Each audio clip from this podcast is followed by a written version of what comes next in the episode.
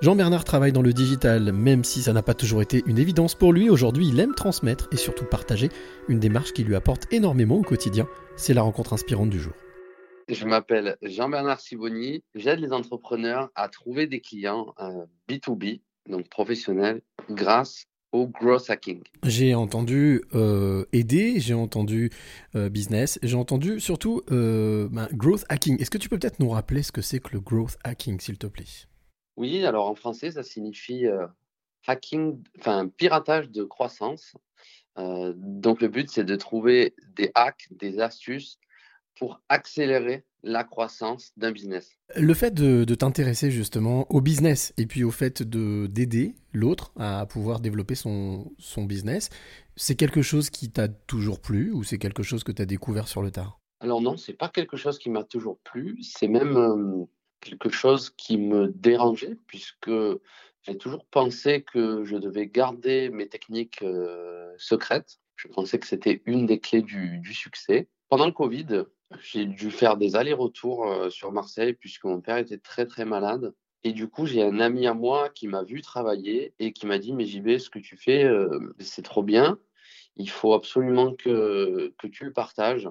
Filme-toi, parce que quand tu me l'expliques, on ne le comprend pas il faut montrer ça. Et cette personne, euh, entre les deux confinements, il a loué un château, il a créé un événement pour aider des entrepreneurs et il m'a demandé d'intervenir. Et j'ai fait pour la première fois une intervention face à des entrepreneurs où je partageais mes techniques, ce que je me refusais de faire. Quand j'ai fait ça, j'ai eu un déclic. Je suis parti de, de cette euh, intervention qui a duré plusieurs jours en me disant c'est exactement ce que je veux faire.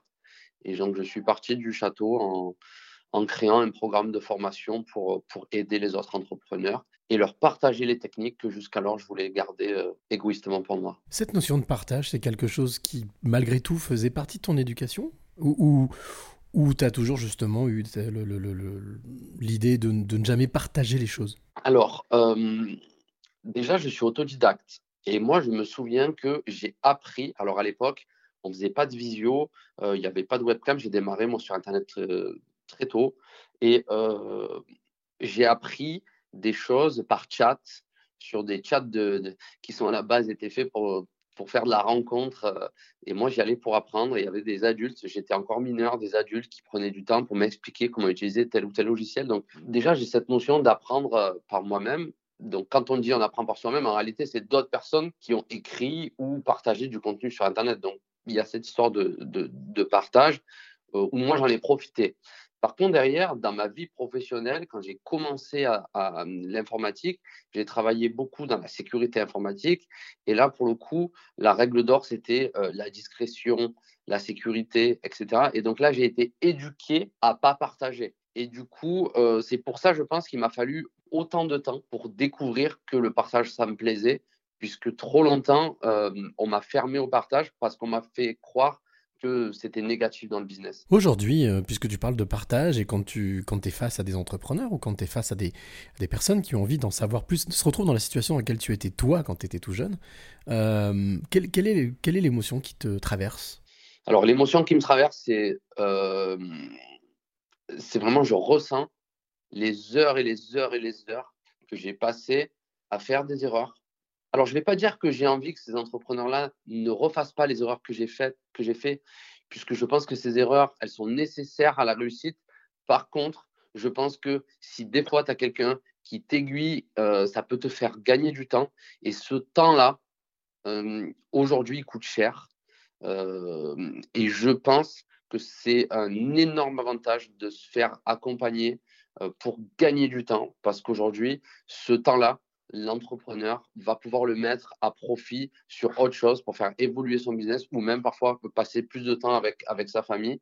Et oui, moi, clairement, ce temps-là, j'aurais préféré euh, ne pas le perdre. J'aurais préféré euh, atteindre ses compétences euh, et ce savoir plus vite si on m'avait aidé plus efficacement.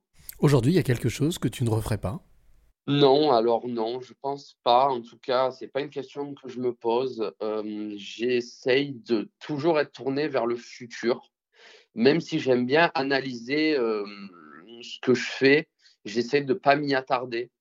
Donc aujourd'hui, euh, non, spontanément comme ça, je pourrais pas te répondre. Peut-être que si j'ai passé un peu de temps, je pourrais trouver. Mais non, j'ai pas de regrets sur comme ça spontanément. Est-ce qu'au final, euh, dans cette démarche analytique ou très cérébrale, il y a une part d'intuition dans ce que tu fais dans ta démarche? Ah, c'est une, belle question. Je ne sais pas si c'est de l'intuition ou c'est une sorte d'habitude en fait qui devient des automatismes.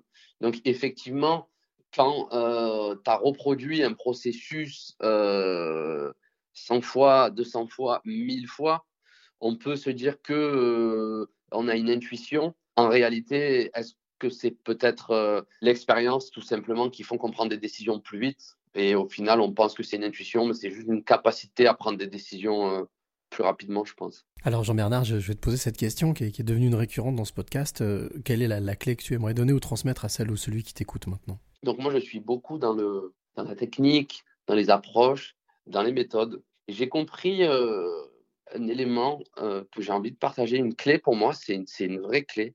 C'est qu'avant de réfléchir méthode et technique, il faut se poser les questions de qui on cible, quel problème on règle. Et une fois qu'on a euh, vraiment compris qui on cible de manière profonde, quels sont leurs problèmes, quelles sont leurs envies, quels sont leurs rêves, et qu'on crée derrière une offre autour de ça, que j'appelle le market fit, donc la rencontre entre l'offre et la demande, et eh bien là, on peut commencer à s'attarder sur la technique, euh, apprendre des choses pour développer un business.